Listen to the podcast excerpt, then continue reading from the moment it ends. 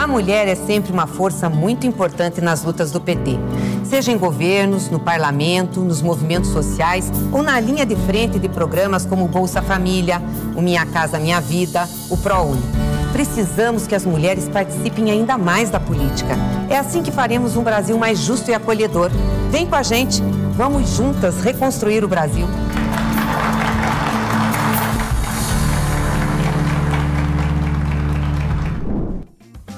O espaço das mulheres jovens na política é o tema do TV Elas por Elas Formação desta semana.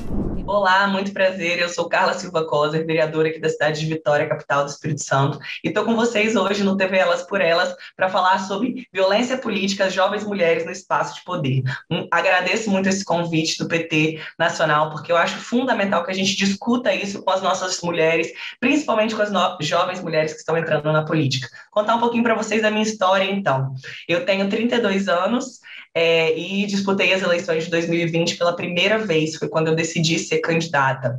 Mas eu sempre participei da política, sou filha de um dirigente partidário aqui do PT e há muito tempo já participava da juventude do Partido dos Trabalhadores, participava é, das ações, participava das eleições e sempre estive nos bastidores. Em um determinado momento, cheguei à conclusão, avaliando inclusive que a participação feminina na política era muito pequena, que eu não queria só estar nos bastidores, que eu queria é, disputar a eleição e ocupar esse espaço, porque as mulheres são muito, muito, muito minoria na política e não na sociedade. Segundo os dados é, que nós temos hoje em dia, o Brasil, 51,1% da população são de mulheres. Isso significa que nós somos a maioria da população. Mas quando a gente pensa representatividade, a gente não vê isso no nosso Congresso Nacional, nas nossas assembleias legislativas e nem nas câmaras de vereadores. Atualmente, as mulheres são aproximadamente 15% na política, é, e isso é muito pequeno, porque nós temos uma legislação que deveria garantir pelo menos 30% da participação feminina na política. Nesse processo, quando eu decidi ser candidata, é, a gente passou por diversos desafios. Desafios numa compreensão de que é, a gente sabe que a mulher, quando ela participa da política, ela passa pelos mesmos desafios que os homens, mas ela precisa se provar ainda mais na sua capacidade, na sua é, na sua é, na construção dessa figura política, porque ela é questionada a todo momento se ela vai ter capacidade de ocupar aquele espaço, ela é perguntada quem vai cuidar dos filhos, ela é perguntada se o marido acha que está tudo bem, mas para os homens essas questões não são colocadas. Quando eu disputei a eleição, é, eu tive 1.961 votos, sou a única vereadora é, do PT aqui na cidade de Vitória e tenho uma colega vereadora na Câmara que é composta por 15 vereadores. No, na cidade de Vitória, nos últimos 20 anos, a gente só elegeu uma mulher vereadora e ela teve cinco mandatos. E pela primeira vez, depois desses 20 anos, nós conseguimos eleger duas mulheres vereadoras. Mas isso é muito pouco também comparado com a nossa sociedade.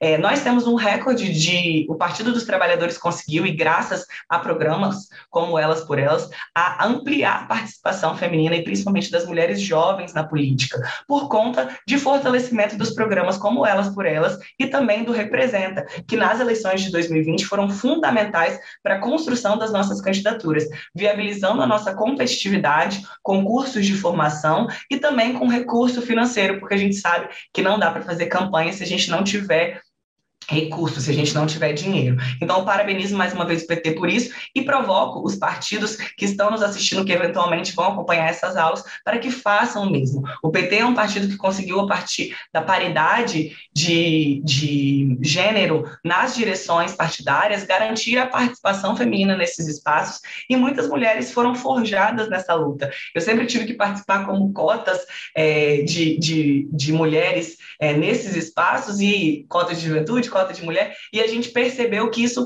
com certeza fortaleceu a minha figura política. Então, eu faço sempre essa provocação nos espaços, que é a garantia da direção nacional de que as mulheres façam parte, que a juventude faça parte da direção do Partido dos Trabalhadores, construiu várias figuras políticas que hoje são vereadoras e estão disputando para ser deputadas esse ano. Mas o nosso tema hoje especificamente é a violência política de gênero na política. E por que que eu fui convidada pelo PT para falar disso? Porque infelizmente é uma realidade da minha cidade aqui de Vitória. Quando eu disputei a eleição, eu achei que o processo mais difícil seria, de fato, é, ser candidata. Era disputar esse espaço, conseguir alcançar os votos, convencer as pessoas do meu projeto político. Mas eu não imaginava que muito mais difícil do que ganhar a eleição seria me manter dentro do mandato diante do, de tamanhos ataques que eu sofro todos os dias por ser uma mulher jovem de esquerda. E aí a gente tem uma legislação super nova que eu vou ler aqui para vocês. A Lei de 14.192, de 4 de agosto de 2021, dispõe sobre a prevenção, repressão e combate à violência política contra a mulher, nos espaços e atividades relacionados ao exercício de seus direitos políticos e de suas funções públicas. Considera-se violência política contra a mulher toda ação, conduta ou omissão com a finalidade de impedir, obstaculizar ou restringir os direitos políticos da mulher.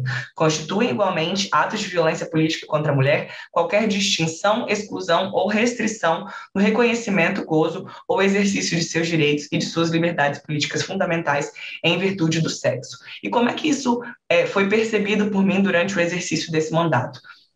Eu, como eu falei para vocês, eu fui eleita, disputei a eleição com 29 anos, estava no meu último ano de juventude, sim, né, oficialmente, é, e é, entrei no mandato. Junto comigo, mais 10 vereadores foram eleitos pela primeira vez, mas só comigo que alguns vereadores, na hora de falar, alguns que eram já é, mais antigos, falavam: Olha, você está começando agora, deixa eu te explicar como é que isso funciona. É, nossa, é, como você está aprendendo, deixa, deixa eu te explicar como é que funciona isso. Muitas vezes me criticando e descredibilizando as minhas falas pelo fato de eu ser uma mulher jovem. Para além disso, interrompiam a minha fala diversas vezes, interrompendo o meu raciocínio, atrapalhando com que eu conseguisse concluir esses raciocínios, e outras vezes ainda tentavam me explicar o que eu tinha acabado de falar, que é aquele termo que a gente tem um nome em inglês, que é o mansplaining, mas que a gente traduz para o português de homem explicando, né? Porque a gente sabe que esses termos às vezes não são muito acessíveis para quem está é, participando da política e a gente tem que sempre tentar ser o mais inclusivo possível. Então, essa necessidade de explicar para mim mesma é, os temas que eu estava discutindo, de questionar a minha capacidade intelectual, intelectual, de me interromper e descredibilizar minhas falas e às vezes até me infantilizar, foram formas que nós percebemos de que o meu mandato estava sendo atacado por violência política de gênero. E esse nome ele foi sendo discutido cada vez mais, é, entendendo que muitas mulheres estavam sofrendo isso no Brasil inteiro. A gente viu uma onda. O Partido dos Trabalhadores foi o partido que mais elegeu mulheres, mulheres negras, mulheres jovens e representantes LGBTQIA+, nas eleições de 2020. Esse crescimento é, da participação política de quem efetivamente faz parte da sociedade, mas não necessariamente estava é, no, representado na política, fez com que um lado conservador reagisse à nossa participação na política. E essas ações de violência, elas são uma grande reação para demonstrar para as pessoas, para as mulheres, que se elas vierem para a política, elas vão ser interrompidas, elas vão ser desrespeitadas. Aqui na Câmara de Vereadores de Vitória, comigo, alguns casos foram emblemáticos. Um vereador levou uma mamadeira, uma chupeta e um leitinho, dizendo que eu era uma menina mimada, que eu não sabia perder uma eleição e que ele me oferecia essa mamadeira e essa chupeta para eu parar de chorar. É, esse mesmo vereador bolsonarista, ele mandou minha colega de plenário, que é uma vereadora do PSOL, Camila Valadão, calar a boca em plenário, no microfone, e não foi reprimido pelos colegas vereadores, o que a gente também considera uma violência, porque para além de falar e de agir, o silêncio num ato de violência é uma a ser complacente, a ser condizente com aquela ação que está acontecendo. Então, tenho discutido muito e, e conversado com os colegas vereadores para que, para além de não agir com violência, reprimam outros vereadores, outros políticos, outras pessoas nessa, nessa, nesses contextos. E a gente sabe que a violência política, ela, as mulheres, ela não acontece só no poder institucional, ela acontece nas associações de moradores, ela acontece dentro dos partidos políticos, ela acontece dentro das diretorias eh, de empresa, dentro de espaços da comunidade universitária, escolar, porque muitas vezes, quando as mulheres chegam nesses espaços de poder, elas são descredibilizadas. Então, é, alguma das nossas maiores preocupações é como reagir a isso, como que nós, mulheres, temos que nos proteger. É, eu falo, inclusive, que nós temos é, uma compreensão de que a única solução para esse problema vai ser a garantia de pelo menos 50% das vagas nos poderes legislativos de representação feminina. Tenho convicção que essa é uma bandeira que deve ser abraçada pelo Partido dos Trabalhadores, porque a gente só vai conseguir superar a violência política de gênero quando as mulheres fizerem parte desse espaço. Porque quando eu sou atacada, todas as mulheres são atacadas. Quando outras mulheres são atacadas, é um ataque, inclusive, à democracia. Então, o que nós precisamos entender é que fortalecer a participação feminina na política é fortalecer a democracia. Se as mulheres são 50% da população, elas precisam estar representadas na política da mesma forma. O desrespeito a mulheres que participam da política, ela é uma violência não só contra as mulheres, mas contra a democracia em si. Eu sempre digo que aqui na cidade de Vitória, algumas violências elas se sobrepõem, não só por eu ser mulher e jovem, por ser do Partido dos Trabalhadores, mas também por uma vinculação familiar, já que eu sou filha de um dirigente histórico, um dos fundadores do Partido dos Trabalhadores, o ex-prefeito de Vitória, João Corser. Mas não é por isso só que sou desrespeitada, é principalmente por ser uma mulher jovem e de esquerda que se posiciona em pautas que o conservadorismo ataca. Bom dia, cursistas do Elas por Elas. É um prazer estar aqui com vocês e contribuir com esse processo de formação. O nosso encontro hoje é para falar um pouco sobre as políticas públicas para as mulheres, ele vai estar dividido em dois momentos. Uma primeira parte, onde a gente vai estar discutindo e pensando como nasce uma política pública, que é essa tal da política pública que a gente tanto fala.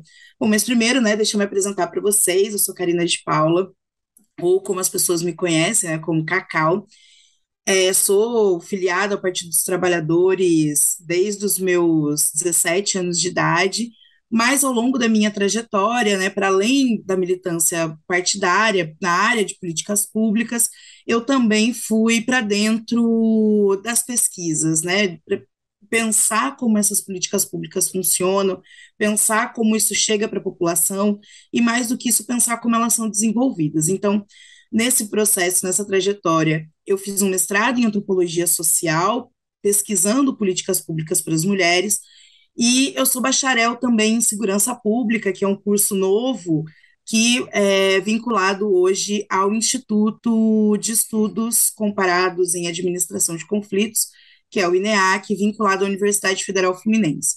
Ao longo aí dessa minha trajetória, né, militante pesquisadora, eu também atuei como é, extensionista de um programa chamado Mulheril, aqui da UF, né, vinculado à psicologia, mas voltado para pensar o cuidado entre mulheres e de mulheres para as mulheres, e também se debruçar sobre essas questões das políticas públicas, e para além disso, recentemente, aí, durante o ano mais caótico da pandemia, né, o ano do isolamento social, eu estive coordenadora de políticas públicas para as mulheres na Prefeitura Municipal de Niterói.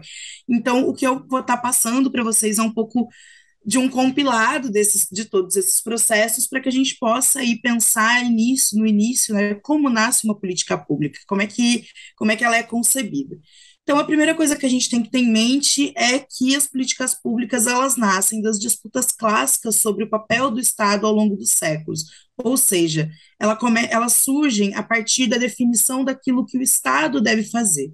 Então, ao longo do século XVI e XVIII, a gente vê surgir aí o, o, que a gente chama de Estado moderno. Esse Estado ele vai ter como objetivo a proteção das pessoas para a sobrevivência em meio a um, a um estado de natureza, ou seja, é aquela velha discussão robesiana de é, da forma com que o Estado deveria prevenir a vida, e o Estado não surge aí para cessar as mortes, pra, como uma forma de se contrapor ao estado de natureza do homem, que é violento por si só, e regular as condutas. Mas após o século XVIII, o que a gente vê, né, o, o início desse novo Estado, que é o Estado liberal burocrático, isso vai ficar muito forte, inclusive, na construção do, do Estado brasileiro, onde a gente tem essa velha discussão se a burocracia funciona, se não funciona, se ela é boa, se ela não é, mas o Estado liberal burocrático que nasce no século, no século XIX, ele vai ter como objetivo uma mediação imparcial entre os interesses individuais. Então, a partir dessa concepção, a gente começa a ter o Estado como um regulador desses interesses individuais e aí uma separação entre aquilo que é público e aquilo que é privado. Já no século XX, principalmente após a Segunda Guerra Mundial, a gente começa a ver surgir um outro conceito de Estado, que é o Estado de bem-estar social. Esse Estado de bem-estar social ele vai ser profissionalizado, né? Então ele vai estar sempre buscando é, técnicos e a qualificação de pessoas. Então, a gente vai ver ao longo do século XX surgirem os primeiros cursos de administração pública, de gestão pública. Então, a, a organização da profissionalização desse Estado, da segmentação de determinadas áreas. E esse Estado ele vai estar voltado para equacionar os problemas coletivos a partir do reconhecimento identitário, cultural e também fazer a proteção laboral e trabalhar aí com o risco de desemprego. Então, a partir do século XX, a gente tem esse estado de bem-estar social como um estado que vai fazer aí uma mediação para equacionar os problemas, não só para dividir aquilo que é de caráter público e aquilo que é privado, ou como essas coisas se dão dentro do ritmo do, do rito, dos ritos burocráticos e do próprio reconhecimento do Estado sobre essas burocracias, mas sim a partir aí de um foco, digamos que nas pessoas e nas atividades que essas pessoas desenvolvem. O que a gente tem que ter em mente, a princípio de uma das primeiras coisas que a gente tem que ter em mente é que o Estado autoritário e o Estado republicano, eles são conceitos diferentes de Estado, mas eles não estão vinculados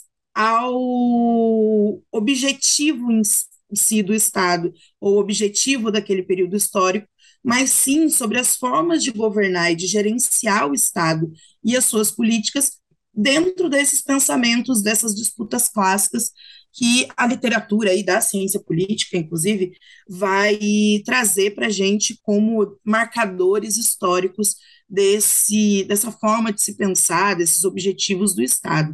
Então, o que a gente tem que ter em mente é que um Estado autoritário, ou escolher ter um Estado autoritário, escolher ter um Estado republicano, ele tem muito mais relação com as forças que vão governar esse Estado, né? então as forças políticas, e aí a gente está vendo o momento em que a gente vive no país e o momento que a gente viveu né, ao longo do governo, dos governos do PT, mas são projetos completamente diferentes, onde a gente tem um Estado autoritário, um Estado do sigilo, um Estado muito mais é, militaresco, né, hoje em dia, com esse atual desgoverno, é, e por um outro lado, a gente tem um, uma forma de se pensar um Estado republicano, um Estado onde as políticas públicas elas chegam e elas são discutidas e elas são debatidas, é, e elas são construídas a partir da população, né? Elas são muito mais construídas de baixo para cima do que de cima para baixo, como num Estado autoritário.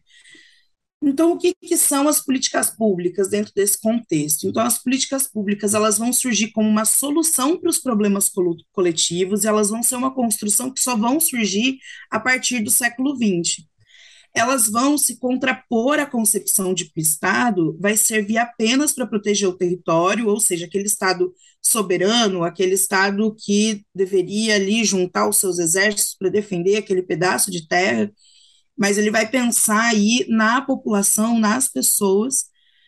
E uma outra coisa que é importante a gente sempre tem em mente é que na literatura do campo de políticas públicas não existe um único conceito que vai definir essas políticas públicas, o que é, o que não é, cada autor vai, vai trazer de um jeito, mas a gente pode aí fazer uma brincadeira, um quebra-cabeça com essas definições e trazer uma definição instrumental para que a gente possa aqui né, discutir e aprofundar a aula.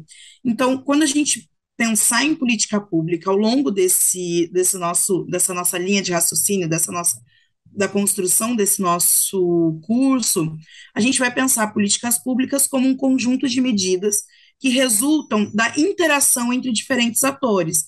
Esses atores eles vão estar dentro do poder executivo, dentro do, do parlamento, eles vão estar dentro dos movimentos sociais, dos sindicatos, das organizações, então eles vão estar em diferentes áreas, né, de, seja de conhecimento ou áreas de, de atuação, e que eles vão, através de diferentes instrumentos, seja através de lei, incentivo, programas, projetos, atender essa demanda coletiva com o objetivo de mitigar uma problemática social, econômica ou ambiental, ou ainda promover um valor público desejado. O que a gente não pode confundir nesse, nesse conceito e nessa discussão é que política pública ela não é um sinônimo de política para a população pobre e uma, ou uma ação pública que só é voltado para resolver os problemas que o mercado não consegue lidar. Muito pelo contrário, uma política pública ela vai aí ordenar e construir tudo aquilo que a gente compreende como ação do Estado, como ação do poder público, incluir, inclusive né, nas três esferas, no Poder Executivo, Legislativo e Judiciário, que muitas vezes a gente fica preso ali né, no imaginário do Executivo. Então, vale lembrar que cada Estado é o resultado da compilação dos juízos e dos valores morais da sua sociedade, do seu tempo histórico, é, e esses valores eles vão ser expressos a partir da sua, da sua Constituição. Então, hoje, por exemplo, nós vemos casos de países, se não me engano, foi o Chile, é, que revisou a sua Constituição. A Venezuela também revisou a sua Constituição muito recentemente, porque é dentro das cartas magnas, é dentro da Constituição, em que a gente vai ter esses, a expressão dessa vontade da população, dessa vontade é, da sociedade e, mais do que isso, dos seus valores, daquilo que é, lhes é caro, né, daquilo que, onde a gente espera chegar enquanto sociedade, aquilo que a gente tem consenso de alguma forma enquanto sociedade. Esses valores eles vão ser incorporados nas constituições federais, mas eles as constituições elas são cartas que elas vão dar um norte, né? Elas vão orientar, mas elas não vão é, dizer como isso vai ser feito, como essa política vai ser implementada. Então, abaixo, se a gente for pensar enquanto um guarda-chuva, abaixo da Constituição, nós temos uma série de normativas que vão orientar o que e como serão feitas essas políticas públicas previstas na Constituição. Bom, pessoal, então, nessa nossa segunda parte, né, nosso, nosso segundo momento sobre políticas públicas para as mulheres, a gente vai falar aí um pouco de uma pergunta instigadora, né? Por que que nós precisamos falar sobre violência doméstica? Por que que nós precisamos falar sobre violência doméstica em todos os lugares? Então, é claro que essa é uma pergunta instigadora para a aula, mas não só para a aula, mas para a vida, porque esse, inclusive essa pergunta, ela surge de um projeto de extensão da UF, né, coordenado pela professora Paula Landi, mas que vai falar muito sobre aquilo que a gente estava falando na última aula, que é a questão das sensibilidades, né, daquilo que o, organiza o agir dos agentes que vão implementar os projetos e as políticas públicas.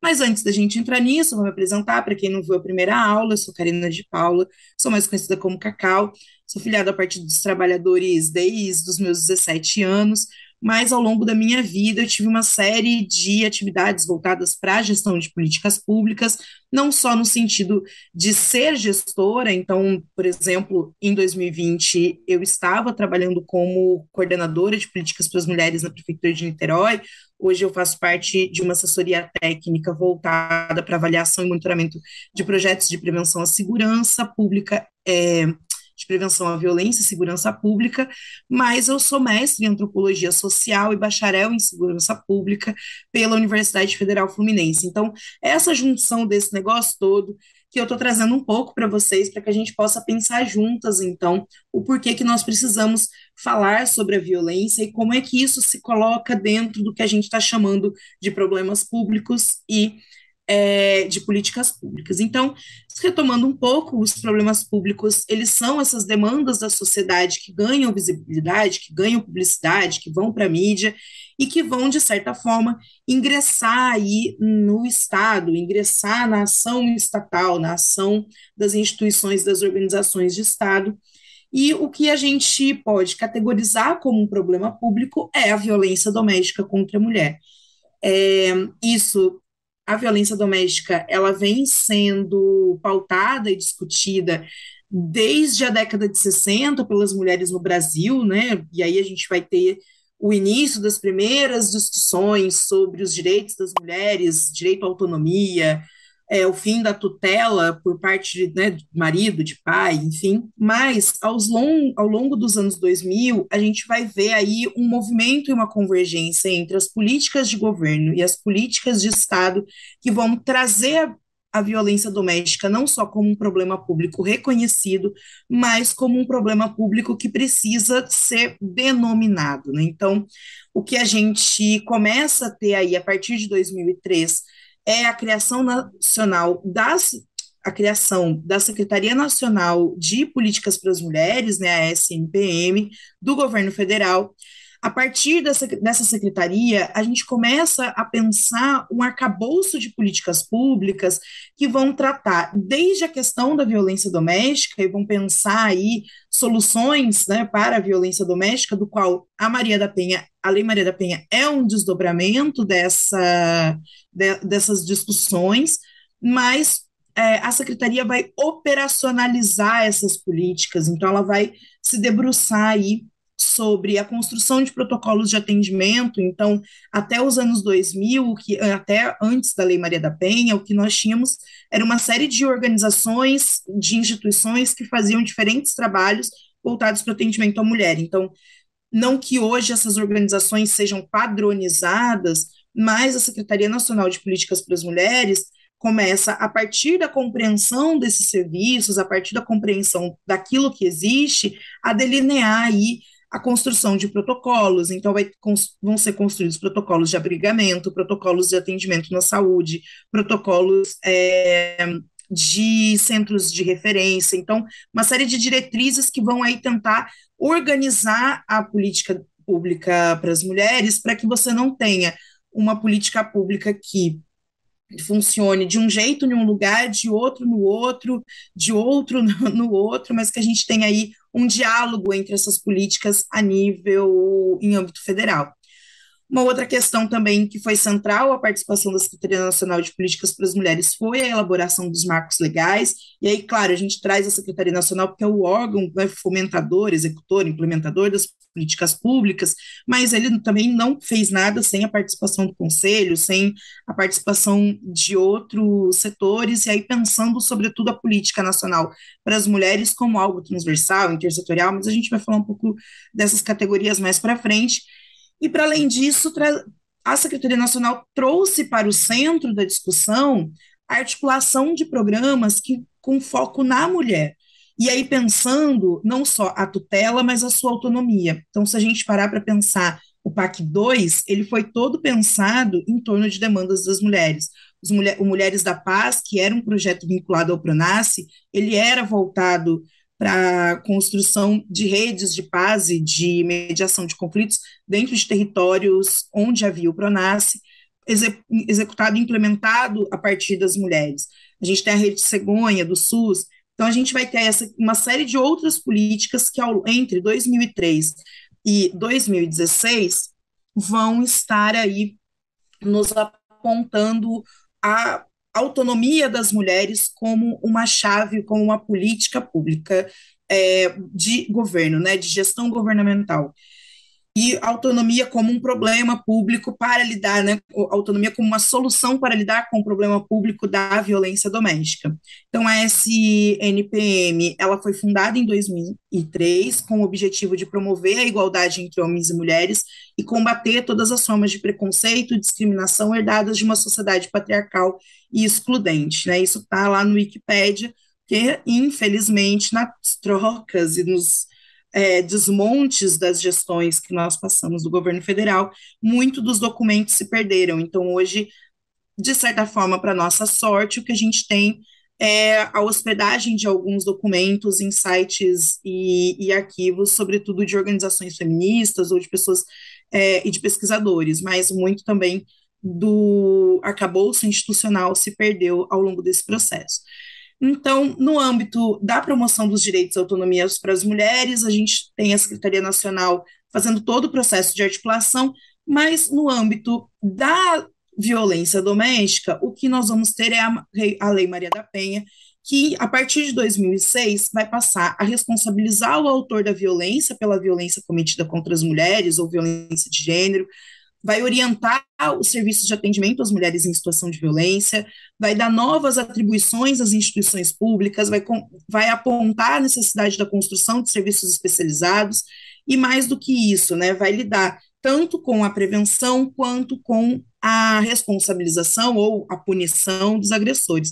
E é importante a gente falar que dentro da questão da responsabilização, a gente tem toda uma discussão feita, sobretudo pelo movimento de mulheres negras, sobre o punitivismo penal, né? E como a nossa lógica de lidar com o problema da violência, ela insiste e persiste no punitivismo e como esse punitivismo ele vai mais uma vez, né, gerar um ciclo de encarceramento de pessoas negras. Né? Então, a gente também tem essa discussão, que eu não vou entrar, acho que isso é um conteúdo para um, um outro momento, mas que a gente não pode deixar de pensar nisso.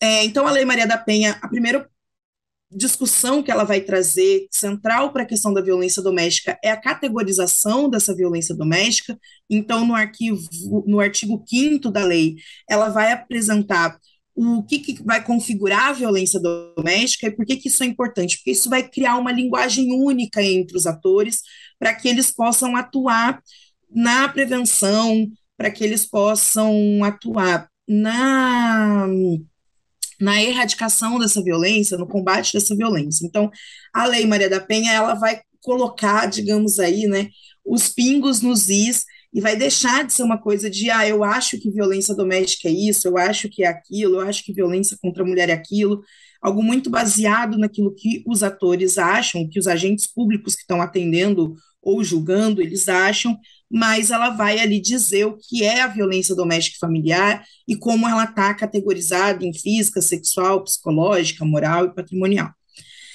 Então, enquanto política pública, a Lei Maria da Penha vai estabelecer uma série de procedimentos para os atendimentos das mulheres, e aí uma crítica, inclusive, que se faz à Lei da Maria da Penha, e que, na minha análise, né, eu não, não li isso em nenhum lugar, mas na minha análise, a Secretaria Nacional de Políticas para as Mulheres buscava mitigar quando apresenta programas que gerem autonomia, então, é, quando volta-se para o Conselho Nacional de Mulheres e vai volta-se para o parlamento, discute-se que para garantir o direito à habitação das mulheres, o, o documento precisa ser impresso é, no nome da mulher, né? A casa, o imóvel precisa estar no nome da mulher. Isso é pensar a autonomia, enquanto é, a gente tem leis que vão dizer assim, ah, a mulher é prioridade, mas assim, que prioridade, né? Que política se constrói a partir dessa prioridade. Então, uma das críticas que existe no âmbito da Maria da Penha, no caso da prevenção, é que todo o arcabouço preventivo da Maria da Penha está sob a tutela, é, está sob uma mulher tutelada, ou seja, ela entrou com o boletim de ocorrência, ela vai ter ali o seu boletim de ocorrência virando um processo penal, isso vai isso vai, se ela for casada, isso vai automaticamente gerar a separação dela, sem que ela tome essa escolha, mas o judiciário tome essa escolha, aí isso vai para uma vara de família, dentro dessa vara de família vai ser feito aí todos os processamentos voltados para a questão de alimentos, para a questão de criança, adolescente, guarda. Então, uma das grandes discussões que a gente tem hoje no cerne da, da Lei Maria da Penha é como gerar prevenção à violência sem tutelar essa mulher, né, dando, dando a garantia da autonomia. Oi, oi, gente, tudo bem? Eu sou a Estela Balardim, eu sou vereadora aqui de Caxias do Sul. Eu tenho 21 anos, tenho 22 anos atualmente, fui eleita com 21 anos.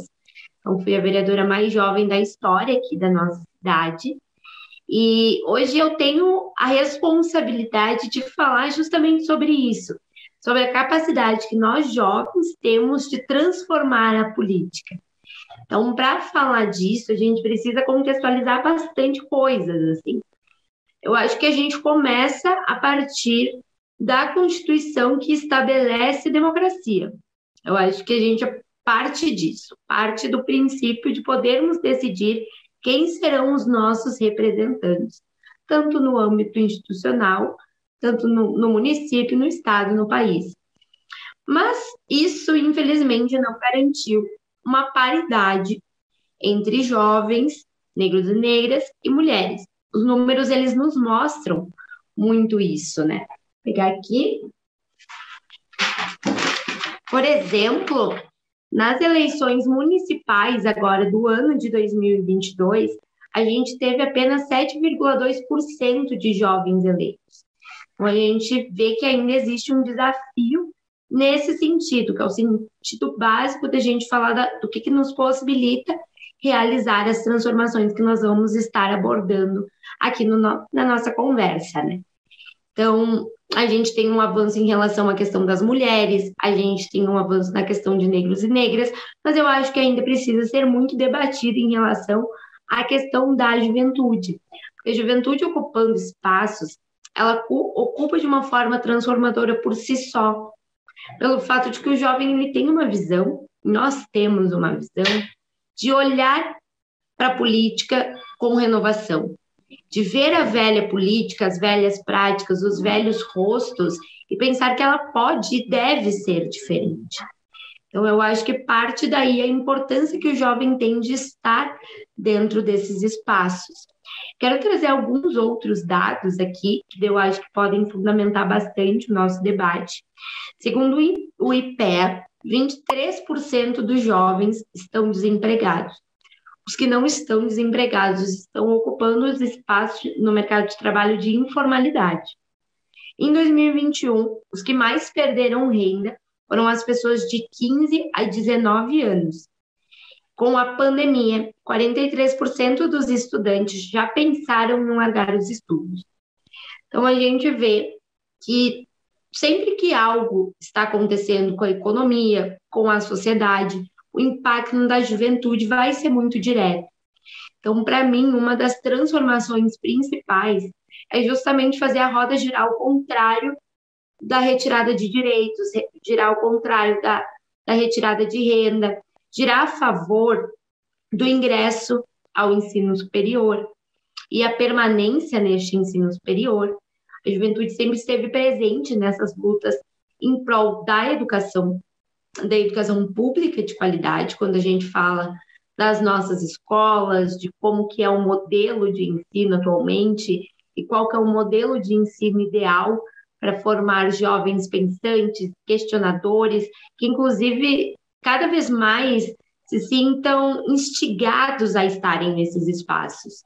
Então, se a gente tem uma educação que transforma, que nos molda a entender aquilo que está ao nosso redor se questionar sobre aquilo, falar sobre aquilo, se posicionar sobre aquilo, faz com que a gente avance e muito. Então, a gente parte da educação básica. A educação básica ela tem esse dever de criar esse sentimento de incômodo na juventude, que ele já é nosso, ele já é intrínseco a nós. Mas a gente precisa de meios que nos possibilitem ter mais capacidade de interpretar as conjunturas onde a gente está inserido, para que a gente, a partir disso, possa ver o que a gente vai fazer com essa conjuntura, quais que serão as nossas proposições, a nossa renovação, a nossa cara para todos os acontecimentos. Falando do, da, do ensino superior, a gente fala de um ponto bem crítico. A gente teve avanços, a gente teve um ingresso maior, de jovens que puderam ter a oportunidade de se formar no ensino médio e já ingressar no ensino superior, mas isso, com o passar do tempo, vem diminuindo cada vez mais.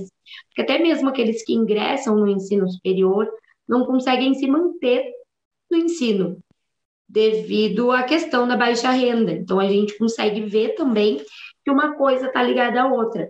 Quando a gente não tem a oportunidade do primeiro emprego, quando a gente não tem os direitos garantidos, trabalha na informalidade, estar no ensino superior se torna um desafio ainda maior. Não estando no ensino superior, a gente não consegue ter a capacitação para estar ocupando melhores postos de trabalho, inclusive postos de chefia.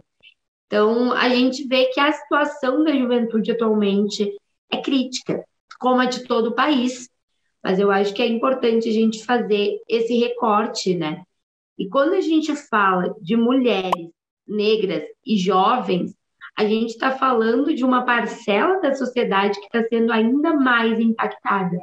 Eu mergulho muito ser uma vereadora mulher, jovem e negra, mas eu sei que essa não é a realidade das, da maioria das jovens com o meu perfil. Porque, infelizmente, a gente está inserida na realidade de estar à margem da sociedade.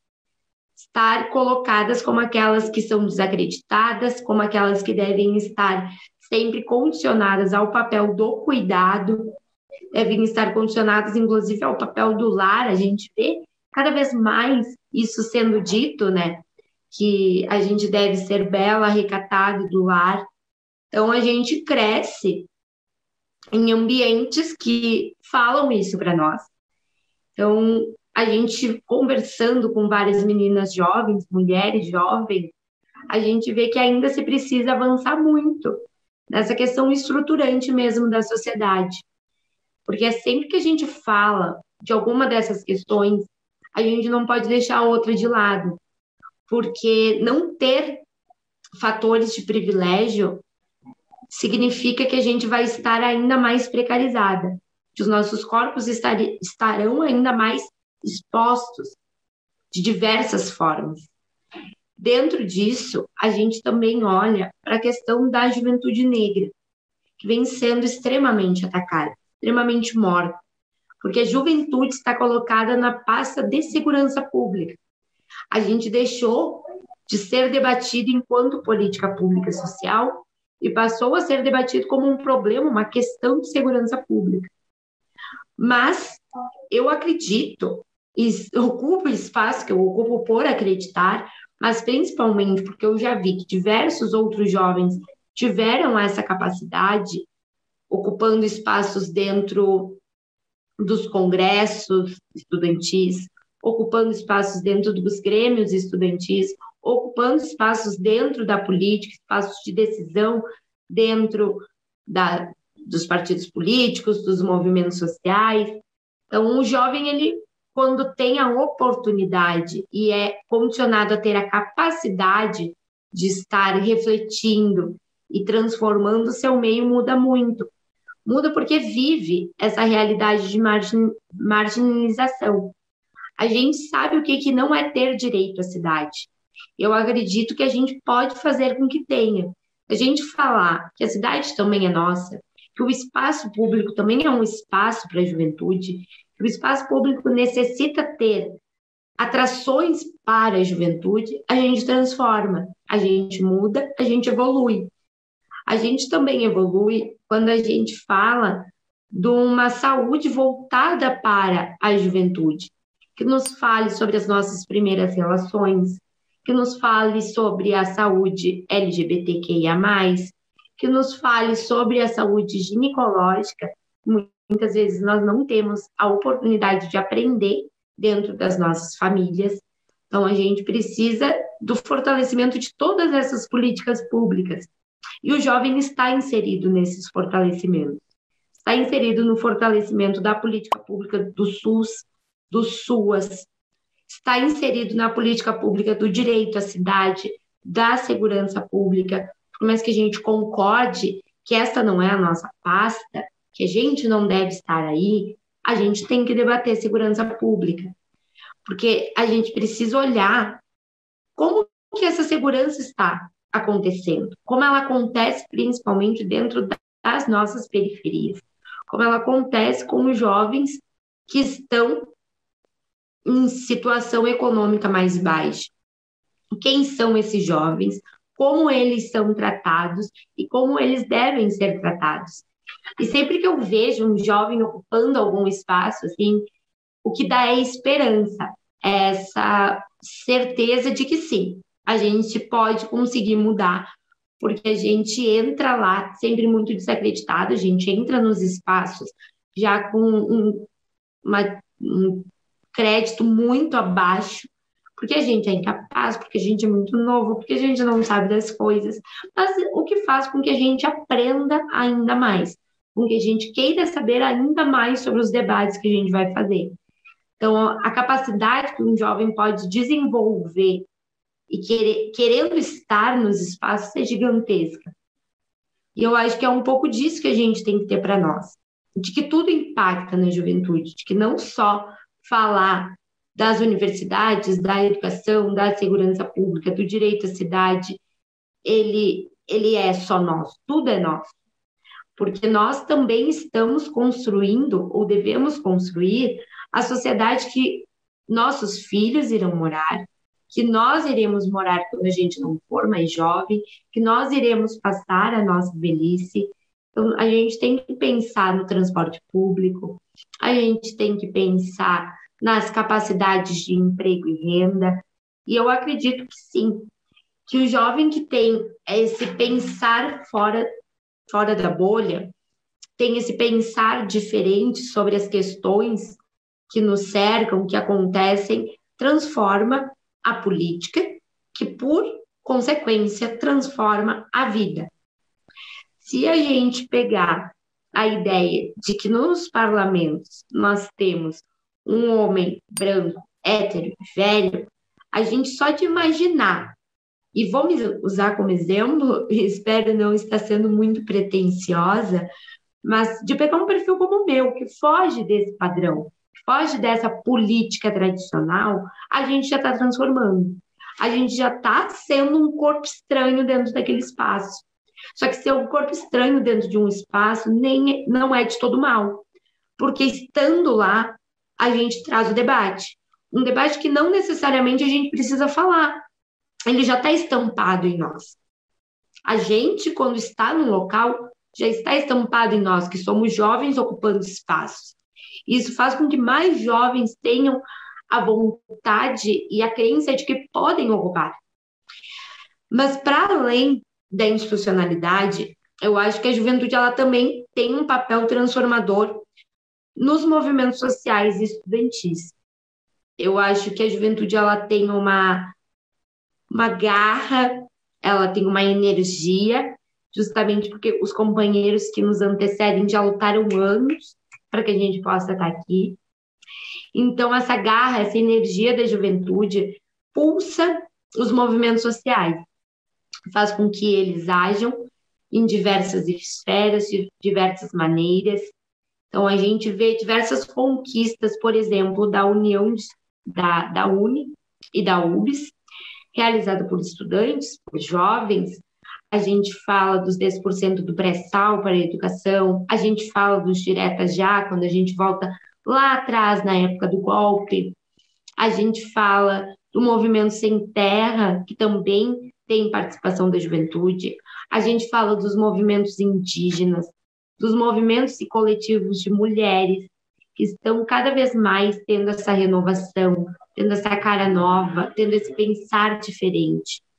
E esse pensar diferente, ele é o que faz com que as coisas se transformem. Porque se a gente fica pensando sempre da mesma forma, da mesma maneira, e não busca um jeito de ir lá e fazer diferente aquilo, a gente continua na mesma roda, no mesmo ciclo. E para mim, e eu posso inclusive talvez estar tá sonhando alto demais, mas eu acho que o jovem ele rompe esse ciclo. Porque a gente, querendo ou não, cresce, se desenvolve, nasce numa outra sociedade. A gente é privilegiado, sim, por hoje em dia poder estar aqui, por exemplo, ministrando, por mim poder estar aqui, por exemplo, ministrando essa aula. Eu poder estar aqui falando sobre isso já quebra esse ciclo. Esta semana conversamos sobre mulheres jovens na política. É de segunda a sexta-feira, às 4 horas da tarde, na TV Elas por Elas, aqui na TV PT. Todas as aulas estão disponíveis na playlist TV Elas por Elas Formação, no canal da TV PT no YouTube ou em formato de podcast no Spotify.